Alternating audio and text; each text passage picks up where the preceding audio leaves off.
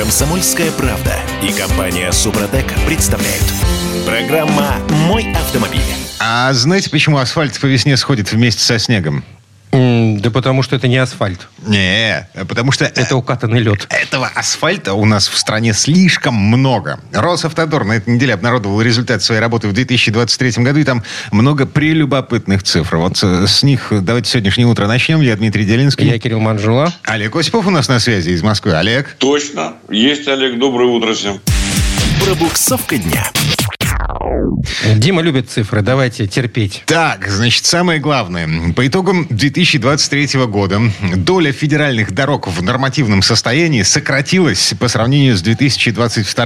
э, Было 72,7%, а стало 72,6%. Ты издеваешься? Эм, По прогнозу того же Росавтодора, в этом году сократиться еще будет 72,5%. На одну десятую сокращается Да, все. а когда-то давно, в 2021 году, было больше 76%. А по плану к 2028 году у нас должно быть 85% Ну, значит, дорог. плана-то этого мы не достигнем. А как думаете, в чем причина? Ну, ремонтировать это, это мне напоминает, извините, собрание на ликероводочном заводе, известную миниатюру Жванецкого, да? Вот, вот цифры, которые ни о чем не говорят, ни одному здравомыслящему Вот, человеку. вот, вот я Диме об этом каждый раз и говорю. Дима, когда ты приводишь эти цифры, ну о чем они тебе говорят? А, значит, ну смотрите. о чем? Скажи мне, пожалуйста, что На- 25% наших дорог плохие. Наша Не, власть, послушайте, наша власть да. вложила почти триллион рублей за прошлый год в асфальт, закатала в асфальт. Ну, вот для того, чтобы э, эт- эти цифры не скатились до 50%. Мгм. Вот. И э, смотрите, объяснение э, э, начальника автодора, Росавтодора Романа Новикова. Часть федеральных дорог сегодня недофинансируется. Выделяется около 60% от предписанных постановлением правительства финансовых нормативов. И цитата. «Мы уже ведем работу, чтобы наладить финансирование в полном объеме, но так соткан сегодня бюджет». И вторая причина. а, вот это мне очень нравится. Регионы отдают в федеральное ведение свои трассы, требующие ремонта, и портят статистику. А что ж вы их берете тогда? А, Я имею в виду федералы. Что их берет, берут? ну, у федералов денег много. Ну, тогда и не жалуйтесь. Знаете, дорогие друзья, вот я просто поскольку частенько по России езжу, слава богу, так сказать, я вижу, что действительно дороги стали лучше, их стало больше, и не только платных, между прочим. И э, как бы, что бы мы ни говорили, вот эта вот программа национальная э, безопасные качественные дороги, она работала. Сейчас я не знаю как, но претензии у меня к дорогам, будь здоров сколько, естественно, как у всех. Вон в этом самом мы говорили недавно с Дмитрием, э, прокуратура даже занимается этим вопросом, потому что В так содержать дороги нельзя. области, значит, в Ростовской области, да, это беда наша. э, причем это не Трасса просто... М4. Да, не просто федеральная трасса, это э, скоростная трасса М4 Дон. Э, бесплатный ее кусок, э, то, что идет по Ростовской области, убит до такого состояния, что в 23 году э, на м, участке длиной, по-моему, что-то порядка 90 километров произошло больше 130 аварий, вызванных не, некачественным состоянием дорожного полотна. Это официально признано госавтоинспекцией. 130 аварий. Вот тут понимаете, какая история? Тут э, я понимаю, да, там просто безобразие творится. Бес- бесконечный ремонт, который не могут 15 лет закончить на моей памяти. Так вот, а, вот я слушаю это все, рассказ э, Романа, так сказать, Новикова, да, э, и понимаю, вот зачем он мне все это говорит? Мы должны в этом разбираться, что ли? Ам, Мы, мы с какой стати вообще должны вот в эти цифры, так сказать, вникать? Нам нужно, чтобы дорога была качественной и безопасной. Причем мы за это платим. Своими, так сказать, кровными, так сказать. Когда покупаем бензин, акциз составляет 10 рублей с каждого литра, да? Плюс еще я сейчас много могу чего насчитать. Транспортный налог и так далее. Я уж не говорю о штрафах, которые идут в том числе в региональные бюджеты. А еще есть экспертное мнение по поводу того, что чем э, хуже дороги, тем медленнее едут машины, и тем... э, Меньше аварий. э, Ну, не как- то чтобы меньше аварий, тем э, легче тяжесть последствий аварий. А вот э, та дорога в Ростовской области, она как э, соответствует эти- э, э, вот э, этому заявлению? А это федеральная ска- Подтверж- скоростная трасса. Подтверждает данное заявление? А черт его знает, статистики Но мы госавтоинспекции пошли по другому е- пути. да, есть только по количеству аварий, а не по э, числу погибших, пострадавших. вот, между прочим, между прочим, Ильф и Петров в записных книжках предлагали русский путь. Они говорят, нам не нужен автомобиль, писали они, нам нужна автотелега. которая захрандыбачит по косогорам и буеракам. Вот что нужно было. А у Но них- поскольку все-таки речь идет об автомобилях, нужны как раз именно безопасные качественные дороги. Вам сказать. Ударим Вот это автопробегом вот по все, без- что говорят дорожью. эксперты, да, это абсолютная чушь, я прошу прощения. То, то давайте мы сделаем так, чтобы были рытвины, ямы и так далее, чтобы отцветали пя- подвески, колеса валялись э, по обочинам, и тогда э, последствия будут э, менее тяжелыми. Ну, Потому как слушайте, будем вам ходить не кажется, пешком. что это какая-то абсолютная глупость? А, нам вообще ничего не кажется. Мы крестились сегодня Это с утра. хорошо. Да, не в связи Это с тем, что... хорошо. Да. А, значит, хорошие новости есть. Эм, Кроме того, что у нас, да, 5 минут до конца этой четверти часа, у нас появилась Веста на 122 лошади и на двух педалях, черт подери. АвтоВАЗ объявил, что первая партия машин с двигателем 1.8 сошла с конвейера. В сети многие пишут, что это Веста с автоматом. На самом деле... э, С вариатором. это вариатор. Вариатор китайский. Марк называется One Li Yang. Э, По конструктиву это что-то типа джатка э, JF-15E. Э, Такие ставили на лады во времена господства Рено. И вот этот WLY ставит на черри. И вроде как этот вариатор считается ну, довольно ресурсным. Там 200-250 тысяч э, километров э, при условии своевременной замены масла. Ам, у меня только один вопрос. Вот интересно, а на палке такая машина будет? Ты имеешь в виду с таким двигателем? Ну да, 1.8. Причем э, лучше универсал и приподнятый универсал в э, Да версии зачем тебе палка-то? кросс. Не надоели тебе эти палки? Нет. Ну ладно. И я тоже люблю э, механические коробки передач. Но не возражаю против автоматов. Это правда. Но автомат, в городе. вариатор, автомат, вариатор, Ладно вариатор, тебе, автомат. ну, что ты при- придираешься? Ну, Нет. вариатор, вариатор. Вариатор? сказать, Да. Не, смотри. Менее надежный. Весь, весь вопрос в том, вот вы знаете, когда э, Nissan делал и, собственно, делает э, вариаторы, он снабжает их промежуточным радиатором, охладителем. В этом случае они служат долго. Любой вариатор без охладителя не прослужит больше 150 тысяч. Мой Пусть вариатор не- без Пусть не охладителя... врет, пусть не врет череп, Стоп, понимаете? стоп, друзья мои. Мой вариатор на моем автомобиле без охладителя прослужил 250 тысяч уже. И еще Ой, служит. это, наверное, какой-нибудь э, какой-нибудь супервариатор. Обычный, самый обычный. Могу назвать марку этого автомобиля, на котором я езжу уже 11 лет. Это японец. А я все равно выкручусь, скажу, что вы просто аккуратный водитель. Вы не перегреваете, э, собственно говоря, Ну, конструкцию. стараюсь. Сам вариатор. Вы Стараюсь. не штурмуете бездорожье особенно. Олег Вот и всё. вывернулся. Тем не Конечно, а менее. Ну, сказал, так что ж. Ладно. Да, так или иначе, а, а, у меня вопрос-то в связи с этим возник. А, Ладно, японцы, значит, ладно, это китайцы, вот, вот это все.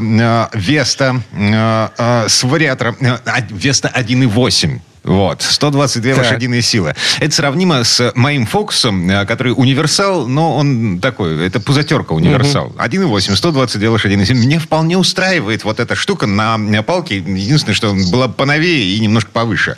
Так вот, искру на 1.8 на китайской шестиступенчатой механике нам обещают.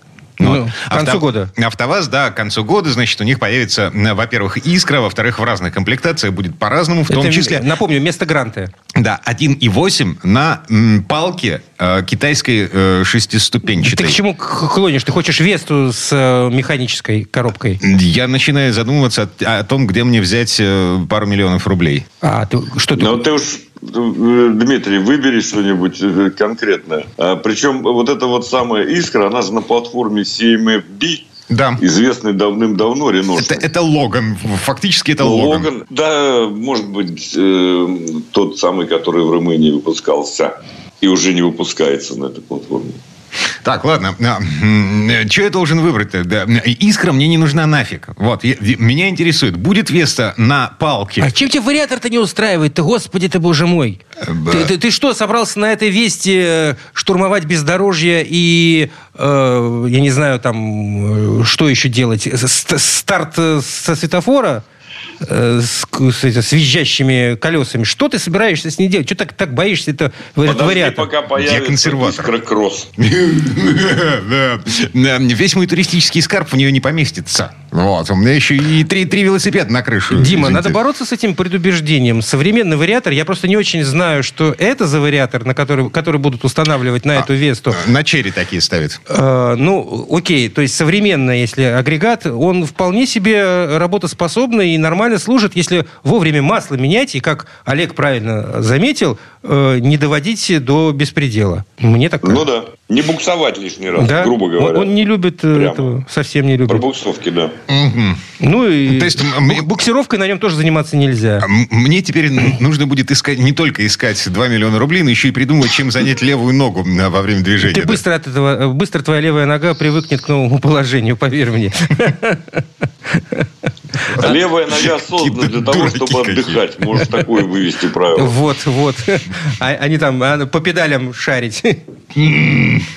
А Была бы, была бы подставка под эту левую ногу. Она не во всех машинах, к слову сказать, есть. Ой, слушай, мне казалось, что уже э, все автомобили э, приобрели этот сложный агрегат.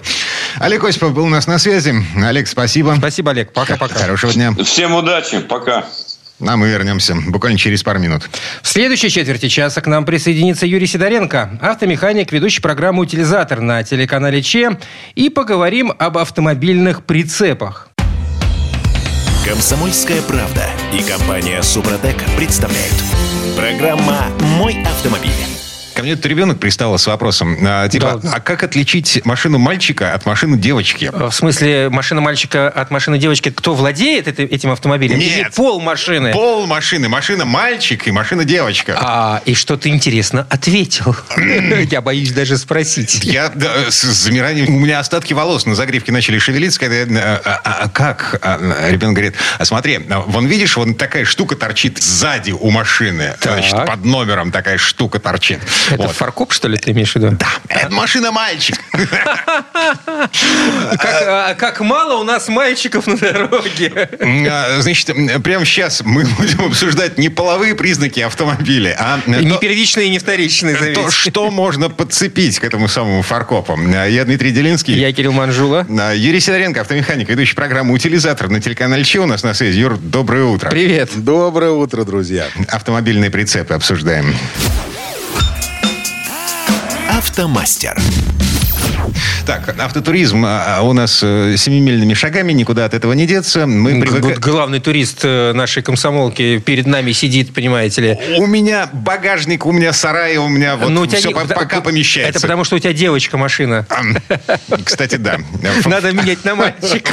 Я не уверен в том, что фаркоп в принципе предусмотрен конструкцией этого транспортного средства. Если он не предусмотрен, то мне его не поставить и не легализовать вообще Увы, никак. увы, увы. Предусмотрен он у тебя, предусмотрен. Это твоя машина, только надо там специально купить, и он стоит такие нормальные деньги. А, вот видишь? Ну ладно, хорошо, успокоил. То есть операция по смене пола возможна. Да, мы вас предупредили. Значит, нештатный фаркоп – это проблемы с госавтоинспекцией. А теперь вернемся, собственно, к этим самым прицепам, которые к этим самым фаркопам крепятся. Крепятся. Э, э, Ну, без разницы, в общем, прикреплены должны быть они. Вот, э, слушай, ну, сейчас действительно много вопросов стали задавать. Люди стали, во-первых, вынимать свои прицепы из гаражей. Даже э, ко мне тут стали приезжать некоторые, э, у кого прицеп уже, я не знаю, я ни разу не видел их машину с прицепом. Оказывается, они у, у них есть. Ну, э, те как, как правило, все знают. Те все знают, потому что прицеп был куплен очень давно. э, Вот. А молодежь, вот, которая, знаешь, вот там, о, поехали с друзьями отдыхать на, э, на юг. От класс вообще. А куда вещи девать? А не знаю, вот там полная... Пятером они едут, понимаешь? А вещей еще столько же. И вот прицеп взяли у кого-то и поехали на нем. Без номеров, прям как я, и поехали. А потом по дороге останавливают, они с удивлением узнают, что, оказывается, прицеп это, это отдельное транспортное средство. Понимаешь? Я, я, я-то как раз всегда думал, что номер, госномер на прицепе, он дублирует номер автомобиля просто. Не-а. Вот, вот это вот ошибка, это как раз, знаешь, где дублирующий номер висит на, на таком прицепе, багажнике я называю, на котором велосипеды. М, Да, да, возят. да, мы, Это кстати, да. говорили об этом. Вот, а здесь нет. Независимо от того, что у прицепа нет двигателя, он использует столько вместе с автомобилем, ты же сам не будешь его катать, бегать по дороге. Вот. Э, Это отдельное транспортное средство, которое нужно регистрировать. При этом оформляется СТС, ПТС, ну сейчас электронный. Раньше у меня синенький п- на, на для прицеп. чего? Вот. И госномер дается. А для Да. чего? Ну как, это потому что это транспортное средство. Каждый, подожди. Да. каждый валенок в нашей стране должен быть подсчитан и учтен. А Кирилл. только ради учета. Ну, конечно, так дальше у нас же как, для чего? Чтобы понять, как, как, как- к чему относится это вообще, этот прицеп. Они же разные бывают. А, Они да. бывают тяжелые, легкие, грузовые, легковые. Вот. За одни надо платить, за другие меньше надо платить. Ну хорошо, так фактически, когда ты едешь с прицепом, ты едешь на двух транспортных средствах. А, да, и камера, которая бьет тебя э, в зад, да, да, она м, считывает какой номер? Ну, прицепа, естественно. Да. Ну, так да, она ж твой-то не видит, она видит номер твоего прицепа. Так, а, к, ну- к чему привязывать штраф э, за то, что ты с прицепом разогнался до скорости 150 километров Ну, в час? какая разница? Прицеп, прицеп-то твой, значит, штраф к тебе привязан. Вот. Поэтому этот прицеп должен быть учтен, зарегистрирован. На нем должен висеть госномер установленного образца. И штрафы надо проверять по двум СТС, ребят. Вот сейчас очень многие, между прочим, забывают эту историю, что, ну как, мы привыкли, что у нас э, СТС-очку мы номер забиваем, вот, а вы про это ни сном, ни духом не знаете. Ну, то, есть, ну, ну, он же у вас с машиной же крепится. Вот как сейчас Кирилл сказал. Крепятся. Вот. Ну, ну, ну, прикреплен к машине. Крепятся. Вот. А, крепятся, да, хорошо. Вот. И, э, извините, ну, бывают такие оговорочки. Он, даже, он же ведь к машине прикреплен. О, а как я сказал. Вывернулся, вывернулся. Да, да, да. Вот. И, э, и ошибка потом, висит штраф, потом передает судебным приставам, судебный пристав все это раскручивает, и становится очень неприятная история, когда потом выпадаешь, с, те- с тебя снимают деньги непонятно за что. За нарушение. Да, странно, А да? еще, знаешь, у меня, у меня друг приехал, Ага. у него прицеп пересек э, разметку. Так. То есть машина проехала нормально, а прицеп пошел по более большому кругу и проехался по разметке. У него на прицеп пришел штраф за неправильную разметку. Москва. Нормально, да? Я вообще не понимаю, как его поймали, это сзади каким-то образом. Он мне, ну, как, он послушал меня, то, что я рассказывал у себя в соцсетях, вот, и он говорит, я забил туда СТС, у меня уваливается два штрафа. Два! Один за скорость, второй за разметку. Я говорю, о, красавец, ты ездишь. Как классно. Так, какие штрафы мы можем получить на этот самый прицеп? Юра сказал уже. Значит, пересечение разметки, э, превышение скорости. Если с камера бьет сзади. Да. Э, штраф за неработающие габариты на прицепе. Легко. Прям легко. И, как правило, вот это самые частые штрафы, знаешь, какие? Это управление прицепом без документов и неработающие габариты. Без Потому документов что- на прицеп, понятное дело. Ну, конечно. Ну, смотри, вот и- и- и я приехал, мне надо срочно что-то отвезти. Я э, в гараже у нас там стоит там пяток прицепов. Я подхожу к кому-то, слушай, можно я съезжу? Да, конечно. Я взял его и поехал. И хорошо, если этот прицеп стоит на учете. А бывает, что он вообще безучетный. То есть, если он стоит на учете, но ты просто как бы документы не взял, но они у тебя все есть, хотя у тебя их нет, но они хотя бы на учете стоят, тогда это 500 рублей. А если документов нету, то есть он не зарегистрирован. Человек его купил, и что-то у него не получилось. Вот у меня один знакомый купил прицеп, а там на нем как-то то ли ограничение, то ли... Я так и не понял, что у него там то ли номера там нет, таблички с номером, потому что там еще номер есть, понимаете, прицепа этого. В общем, он не поставил Ну, учет, серийный поехал. номер имеется в виду. Пятак, пятак. клево. На, вот, Пять- пять отлично, тысяч, да? Пять тысяч. Как с куста. Вот так вот съездил. Потом перевозка людей в прицепе. Это, это мы попали на это, могу сразу сказать. Вы что, с ума сошли? Не, ну мы не везли в прицепе, просто получилось так, что э, почему-то у нас один из э, наших ребят ну, решил поехать, не хватило места ему, он поехал в прицепе дачи. Ну, вроде там место а, есть, понимаешь. дача. Да, прицеп дачи, там обалденно То есть это ехать. Трейлер? Ну, ну, это не трейлер, то, что пристегивается к машине. Хорошо, ну а там тоже нельзя людей возить? Он же закрыт. Вот он то же самое сказал. Он, а что, тут нельзя, здесь же нормально. Нет, нельзя. Нельзя, О. перевозка, перевозка в прицепе запрещена.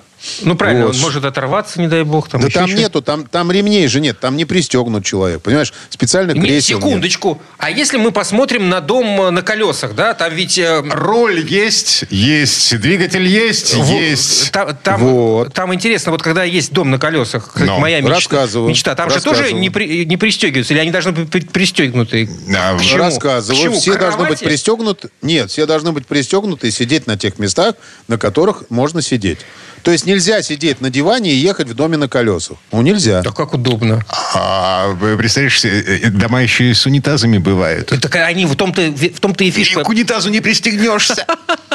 Слушайте, там Надо с этими прицепами там столько, столько вопросов. Не, Мы не, же вот раньше- секундочку, секундочку. Нужен дом, чтобы пристегиваться на унитазе. Че, сложно ему этот, э, ремень-то присобачить в туалете?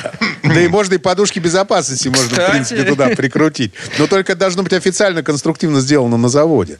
Я объясню. Вот мы, когда ездили раньше, пока мы не купили прицепы дачи, с которым мы ездим на съемки, мы ездили, брали с собой там, ну, такой вот как раз э, трейлер, в котором, ну, как бы, до- дом на колесах, который человек ру- рулит прямо. вот. Вот. И я один раз тоже ехал, я сидел рядом, мне надо было поработать, я сел за стол, поставил компьютер и еду все спокойно. Медленно едем. Вот. Гаишники останавливают, я такой счастливый сижу, и они такие, «Ш, протокол давай составлять. Вот мне вот это вот объяснили, что я не могу там ехать. Я говорю, так это же один кузов-то. Ну, вот как бы в вагон. Ну, я же могу ехать в автобусе на, на сиденье, мне же пристегиваться не надо. Они говорят, это автобус, а это не автобус. И Понял. до свидос. Да, И дальше, я знаешь, понял. ну, мы с чем еще? Там очень многие попадают на категорию БЕ, вот это Б, БЕ. Как ездить, можно ли ездить, нельзя ездить. Ну, Потому и- что... есть, есть трейлеры, ну, эти дома на колесах, которые, в общем, э, такие компактные. Там разрешено с обычными правами на легковушку. Это если дом на колесах. А есть, например, как вот у нас прицеп, да? А, у него... уже нельзя. Смотри, а там получается очень интересная вещь. Сам э, дом вот у нас, вот этот дом дачи, он весит 1300... А, э, превышение получается. 1300, да. А машина у меня, УАЗ, полная максимальная масса там получается 2600. А, 1100 с чем-то весит прицеп, Так у тебя максимальная до, до масса. трех с половиной у тебя получается. Ну, Подо- а- Да, и у меня получается четко там без каких-то килограммов до, до, до 3500. Я могу ездить с категории «Б». Ага. Если было бы 3520, например, вот складываем мы вот этот весь автопоезд, все, нужна Б, БЕ категория. То есть, подожди, определение категории упра- управления разрешенное определяется по ск- ск- складыванию вот этих э, двух составляющих. Общая масса. Общая масса. Общая масса автомобиля с прицепом максимальная. То есть не просто масса, а то там некоторые считают, она, ну, как бы, там есть там 1800 килограмм, а максимальная масса 2600. Вот надо брать максимальную, максимальную, и все ты складываешь, и получается как раз, э, э, ну, сколько автопоезд. у нас.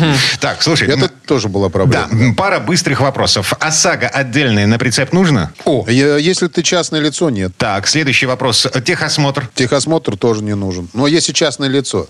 Если прицеп превышает э, 3,5 тонны, и человек юрлицо, или даже физ- физическое лицо, то нужен будет обязательно техосмотр. Понял. Ну ладно, время-то четверть часа к концу подошло. Облизнулись, готовясь к туристическому сезону, да? и пошли искать фаркоп.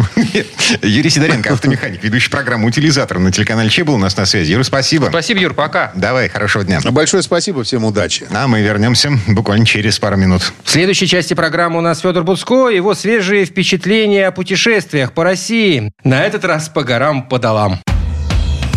Комсомольская правда и компания Супротек представляют. Программа «Мой автомобиль». Слякоть под ногами, да? все лобовое залеплено вот этой пленкой, м, которую даже омывайка не, не смывает. В общем, самое время задуматься о путешествии. Пусть не сегодня вы в него отправитесь, но мечтать не вредно, да? Готовиться-то уже прямо сейчас можно. Уже просчитывать какие-то маршруты. Федор Буцко недавно вернулся из Дагестана. эм, И прямо сейчас давайте поговорим о том, что интересного там, в горах, а, для автомобилиста. Федь, доброе утро. Доброе утро. Дорожные истории. Сколько ты провел в горах? А, 11 дней. Это немало, я вам скажу. Это, не- это совсем не- немало. И такой с- су- Сколько на одометре? а, пять с небольшим. Это из Москвы до Дагестана, по Дагестану и обратно. Круто. Ну, рассказывай. В предыдущий раз, когда мы говорили про твое путешествие в Дагестан, ты говорил про побережье и чуть-чуть про горные достопримечательности. А теперь у нас что? Да, теперь са- сами горы. Вообще Дагестан, Дак – это гора. Ну, вы, наверное, слышали, да, Кар- Карадак, там в Крыму есть там Черная гора там, и так далее. Это, это, да, корень Дарк тюркский обозначает э, гору э, в названии географическом. То есть Дагестан – это страна гор.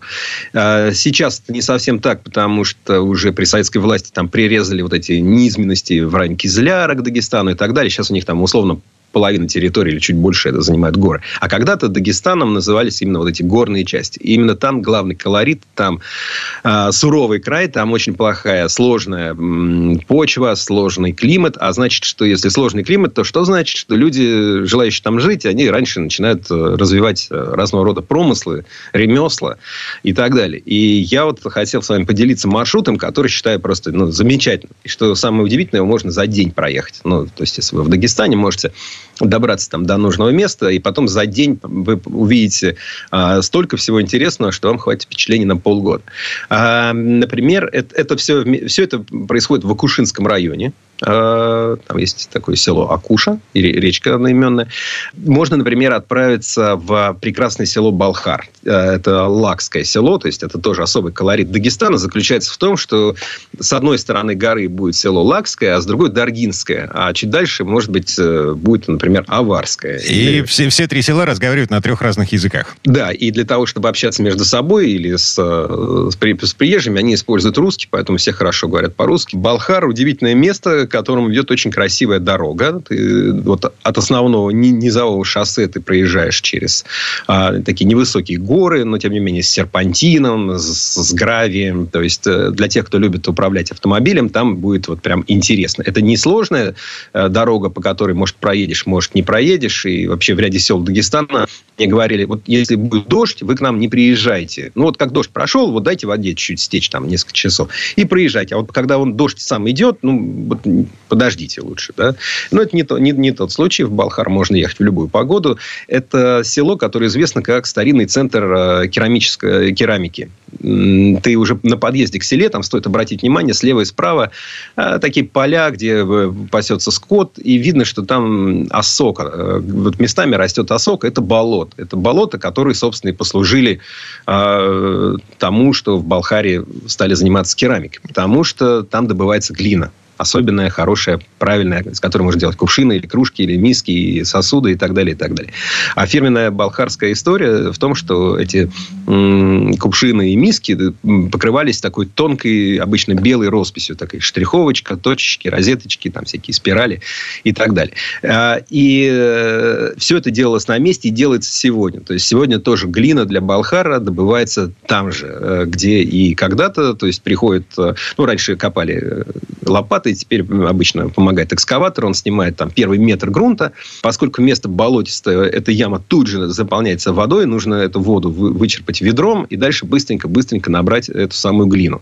Погрузить ее на осла, ну, если, может, сейчас, наверное, конечно, проще на машину погрузить, но тем не менее, а, ослы вокруг ходят. Они довольно осторожны, но если вы возьмете с собой хлеба, то, в общем, у вас будет еще одно развлечение по дороге. А в остальном, а, ну, то есть, э, э, вот это традиционное, э, традиционное ремесло, они все до сих пор делают на гончарных кругах, руками. Да, да, да, да, да. Это самый кайф, конечно, в том, что все это делается так, как делалось раньше, и они очень стараются это ремесло не растерять. Скажем, в местной школе уроки труда – это всегда уроки гончарного мастерства. Они проводятся три раза в день. Там есть замечательная местная мастерица, такая Зарема, Зарема Ибрагимова, э, прекраснейшая, просто замечательный рассказчик, э, очень красивые вещи делает. И к ней можно зайти в гости, это теперь по-современному называется мастер-класс, но я бы просто сказал, что можно к ней зайти в гости, и она покажет этот э, очень простой э, гончарный круг, который рукой же раскручиваешь, и, и, и руками же она вот из этой глины у вас на глазах создает э, из этого пластичного материала очень красивый предмет. И здесь же во дворе стоит печь. Ну, не ждите, что ее для вас растопят, потому что печь огромная, ее топят вообще раз в год или раз в полгода. То есть, она очень большая, ее надо э, очень долго... Э, целиком мастер залезает, укладывает там по, по несколько сотен э, глиняных изделий, еще их надо уложить правильно, да, это уже особое искусство. Ее очень долго топят. Топят ее кизиком. Кизяк – это навоз коровий, который специальным образом готовят, размешивают с соломой, сушат на стенах домов. Он бывает летний и зимний. Они отличаются, отличаются в том числе по количеству тепла, которое он выдает. И вот нужно там много-много мешков этого кизика в правильном последовательности. Сначала зимний, потом летний сжечь, потом, потом уже туда э, печь прогрелась, туда устанавливают эти самые необожженные, но сделанные глиняные изделия и долго-долго топят, доводят температуру больше тысячи градусов уже в, в, в печи. И, собственно говоря, вот э, рассказ об этом вам запомнится. Это будет очень интересно, очень классно. Тем более, что в Балхаре сейчас строится такой большой дом красивый, пока перед ним гуляют коровы, но выглядит он так уже как будто на центральной улице какого-то хорошего города. И там они хотят э, как раз учить этому мастерству, показывать, принимать туристы и так далее. То есть, в принципе, все сейчас, весь Дагестан говорит о туризме. Потому что, ну, вот, э, можно, конечно, скот разводить, знаешь, э, сельское хозяйство вообще тяжелое дело, да, в их климате, там, выращивать э, э, кукурузу можно, конечно, но, но вот, э, это сложнее, а вот турист это такой шанс, что село не умрет, что село, в село придут люди, придут деньги, а значит, э, останутся дети, и вот тоже я, покатавшись по дагестанским селам, могу сказать, что все из, люди из разных сел все время друг друга спрашивают, а сколько в вашем селе в школу ходит детей? Там 30. А, у нас 60 или там, а где-то больше. И они понимают, то есть это такой показатель того, э, будет жизнь или нет. Вот. Но мы задержались в Балка... Балхаре, а надо ехать в... еще там полчасика, и ты окажешься в Тебек-Махи.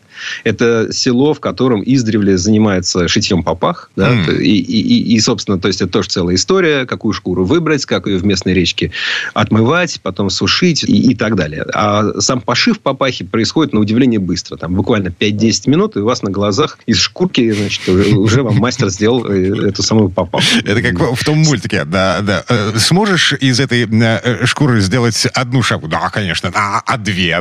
А, а, а три? А, а пять сможешь сделать? Но прям по твоему заказу, вот прям там делают тебе папаху? Ну, да, ну да, ну, скорее всего, ты выберешь ту, которая тебе понравится. Самые красивые делаются из козы, да, вот кози самый, ну, на мой вкус, самые красивые, но можно такую, как у Хабиба, да, у Хабиба Нурмагомедова, в смысле, вот эту белую, а можно черную, в смысле, это, это все есть, да, это все есть, это делается быстро, это интересно, вы посмотрите, главное, чтобы у вас не было аллергии, это сам на шерсть, вот, потому что она летит там, конечно, коромыслом, это, ну, у вас на глазах эту шкуру будут мять, чтобы она стала мягкой, потом вы, выкраивать, э, шить и так далее, то есть, конечно, вообще очень приятно смотреть на то, как работает мастер. Я обожаю смотреть на работу мастера любой сферы. Неважно, какой он, если я вижу, что человек вот настоящий маэстро в своем деле, это, по-моему, лучшее, что может быть. А там они мастера, да, они, они, они, они большие мастера. И, конечно, без папахи вы не уедете, стоит это все очень дешево, там,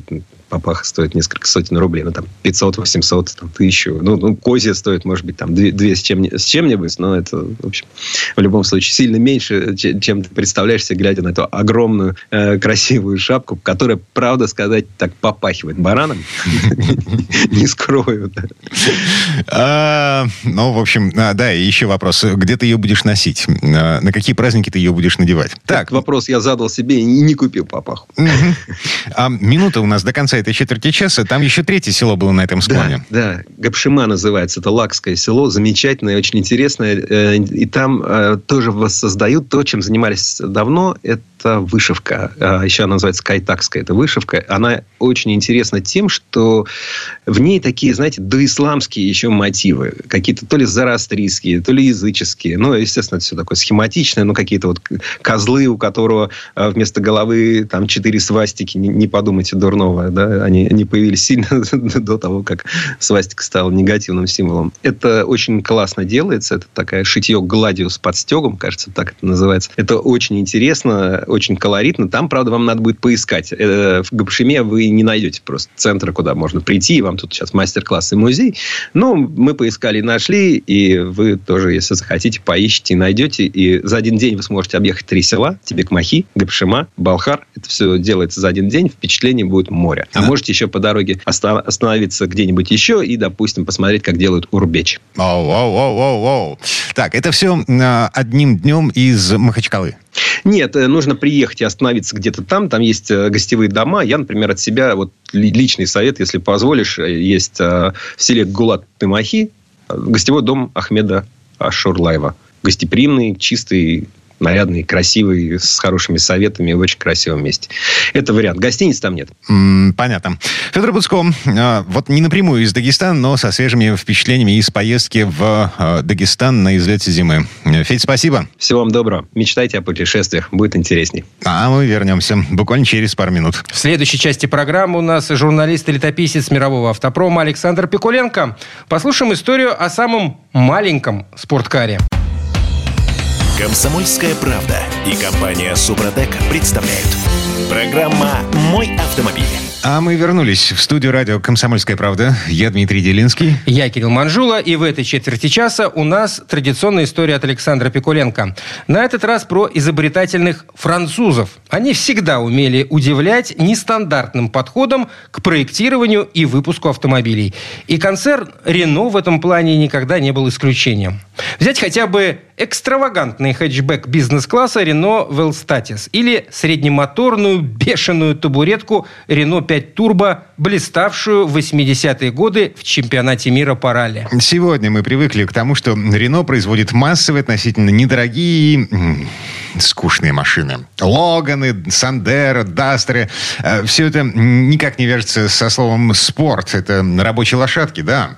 Но на рубеже веков подразделение Renault Sport создало один из самых необычных заряженных хэтчбеков. Он назывался Clio V6. При желании это можно назвать самым маленьким в мире спорткаром. И вот здесь слово Сан Санычу. Тест-драйв. Прошло больше двух десятков лет с тех пор, как серийный автомобиль Renault Sport Clio V6 был запущен в производство. Два десятилетия, в течение которых ничего не могло сравниться с его дерзостью.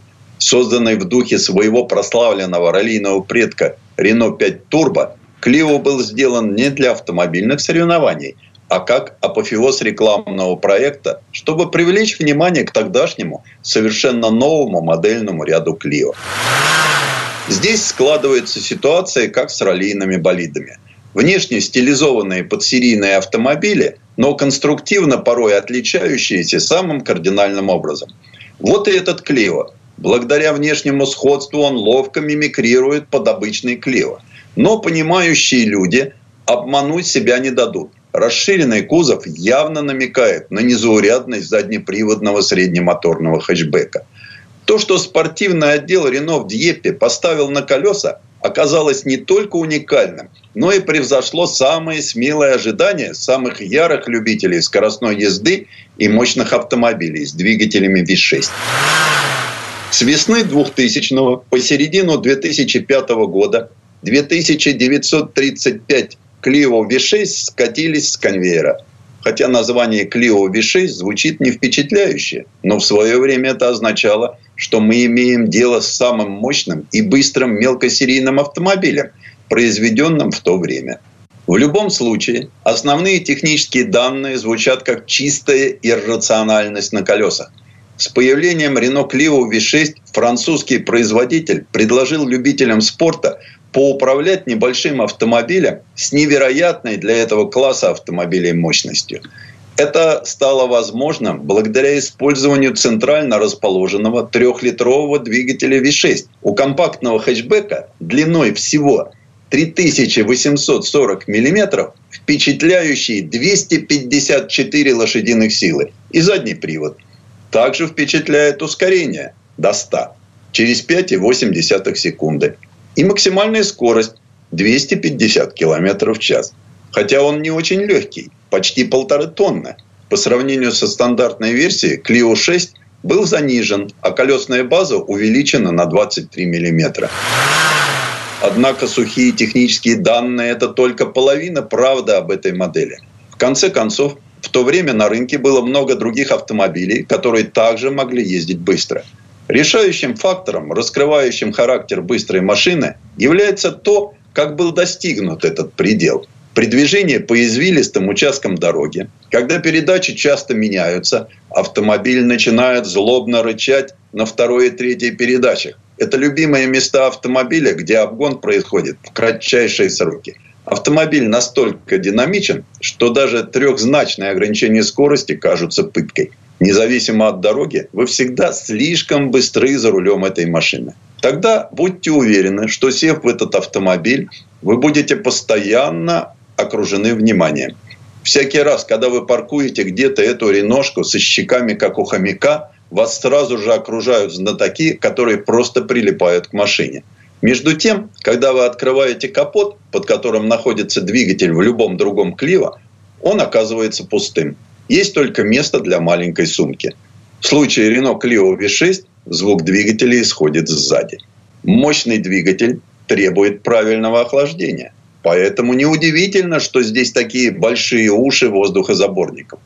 В свою очередь, спортивная подвеска просто тоскует о широких шинах, смонтированных на 18-дюймовых легкосплавных дисках. И совсем разумно, что здесь вентилируемые дисковые тормоза на всех колесах. Для завершения спортивного облика есть и другие спортивные атрибуты в виде специальной пробки топливного бака и двумя трубами выхлопной системы по центру заднего бампера.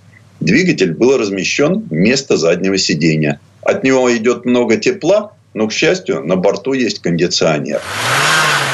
Основой силового агрегата, использованного в Renault Clio V6, стал двигатель мощностью 207 лошадиных сил от «Лагуны».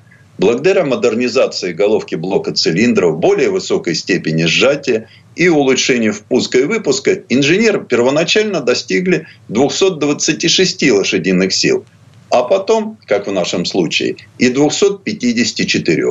В свою очередь, крутящий момент увеличился с 285 ньютонов до 300 уже после первых попыток хорошо стартануть с места, стало ясно, что в разработке этой модели приняли участие профессионалы автоспорта. Благодаря этому было весело не только из-за отменного ускорения, но и из-за породистого звука, разлетающегося вокруг. Форсированная шестерка звучит замечательно. И в то же время охотно выкручивается на самые высокие обороты, которые легко уходят за 7 тысяч оборотов в минуту. В результате уже на второй передаче вы можете легко разогнаться до 100 км в час. С такими характеристиками трудно адаптироваться к ограничениям скорости и вездесущим камерам. К счастью, нам и не нужно было этого делать, потому что мы пробуем Renault Clio V6 не на дорогах общего пользования, а на гоночной трассе в Мечково. При быстром ускорении вы можете почувствовать, как задние колеса буквально впиваются в асфальт. Ведь здесь распределение веса 40 на 60 шины Мишлен Пилот Спорт играют большую роль в езде на этом незаурядном автомобиле. Причем здесь они в стандартной комплектации. На их протектор использованы два типа смесей. На внешней стороне шины один состав, который обеспечивает хорошее сцепление при движении на высоких скоростях в поворотах, а внутренняя часть шин, сваренная из другой смеси, обеспечивает стабильность при движении прямо на мокрых дорогах и низкое сопротивление качению. Только те водители, которые спровоцируют Кливу V6 во время прохождения поворота, достигнут его, а вероятно также и своей пограничной зоны. До тех пор поведение автомобиля балансирует в разумных пределах. Только после пересечения этой границы заднюю часть начинает срывать, и она постоянно пытается обогнать передние. И тогда только искушенные водители могут справиться с очень своенравным автомобилем. Они опытные, могут в конечном итоге улететь за пределы трассы. Это возможно еще и потому, что у Clio V6 напрасно искать ESP, который сюда не поставили намеренно. В то время как снаружи Renault Clio V6 выглядит чрезвычайно воинственно, в интерьере мы не найдем спортивных атрибутов. Кресла, покрытые кожей и алькантара, создают вполне уютную атмосферу.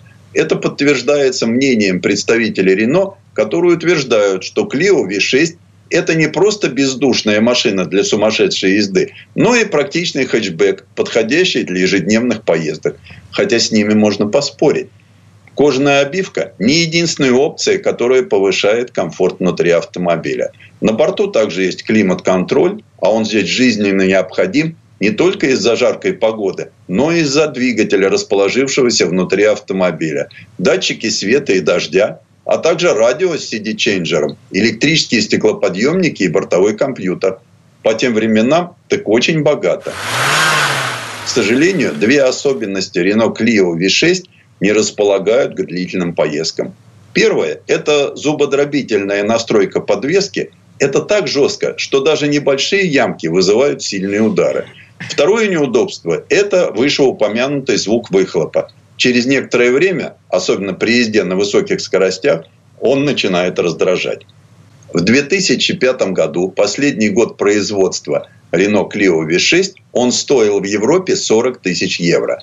Однако такие цены сегодня – это просто исторический факт. Потому что живые машины в наше время стоят вдвое, а то и втрое дороже. Их осталось немного, и надо понимать, что владелец Renault Clio V6 получает не только прочный спортивный автомобиль с агрессивным внешним видом и необычной конструкцией, но и входит в эксклюзивный клуб энтузиастов этой модели. Почему? А потому что было выпущено всего 2935 таких автомобилей. Тест-драйв. Сан Саныч, спасибо. Это был Александр Пикуленко, летописец мировой автомобильной индустрии. И у нас на этом все. Сегодня Дмитрий Делинский. Кирилл Манжула. Берегите себя. Программа «Мой автомобиль».